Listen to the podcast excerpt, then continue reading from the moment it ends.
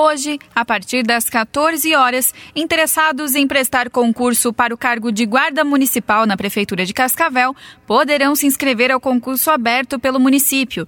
Neste primeiro concurso, são ofertadas 50 vagas, com salário inicial de R$ 1.344,66. Para concorrer ao cargo, o candidato deve ter ensino médio completo, curso básico de formação na área de vigilância ou segurança com carga horária mínima de 160 horas e carteira nacional de habilitação nas categorias A, B para moto e carro.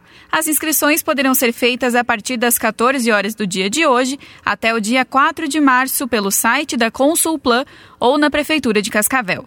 Para se inscrever é preciso apresentar CPF, documento oficial de identificação com foto e também o comprovante de residência. O custo da inscrição é de 40 reais. A previsão é que a prova escrita aconteça até o dia 3 de abril deste ano.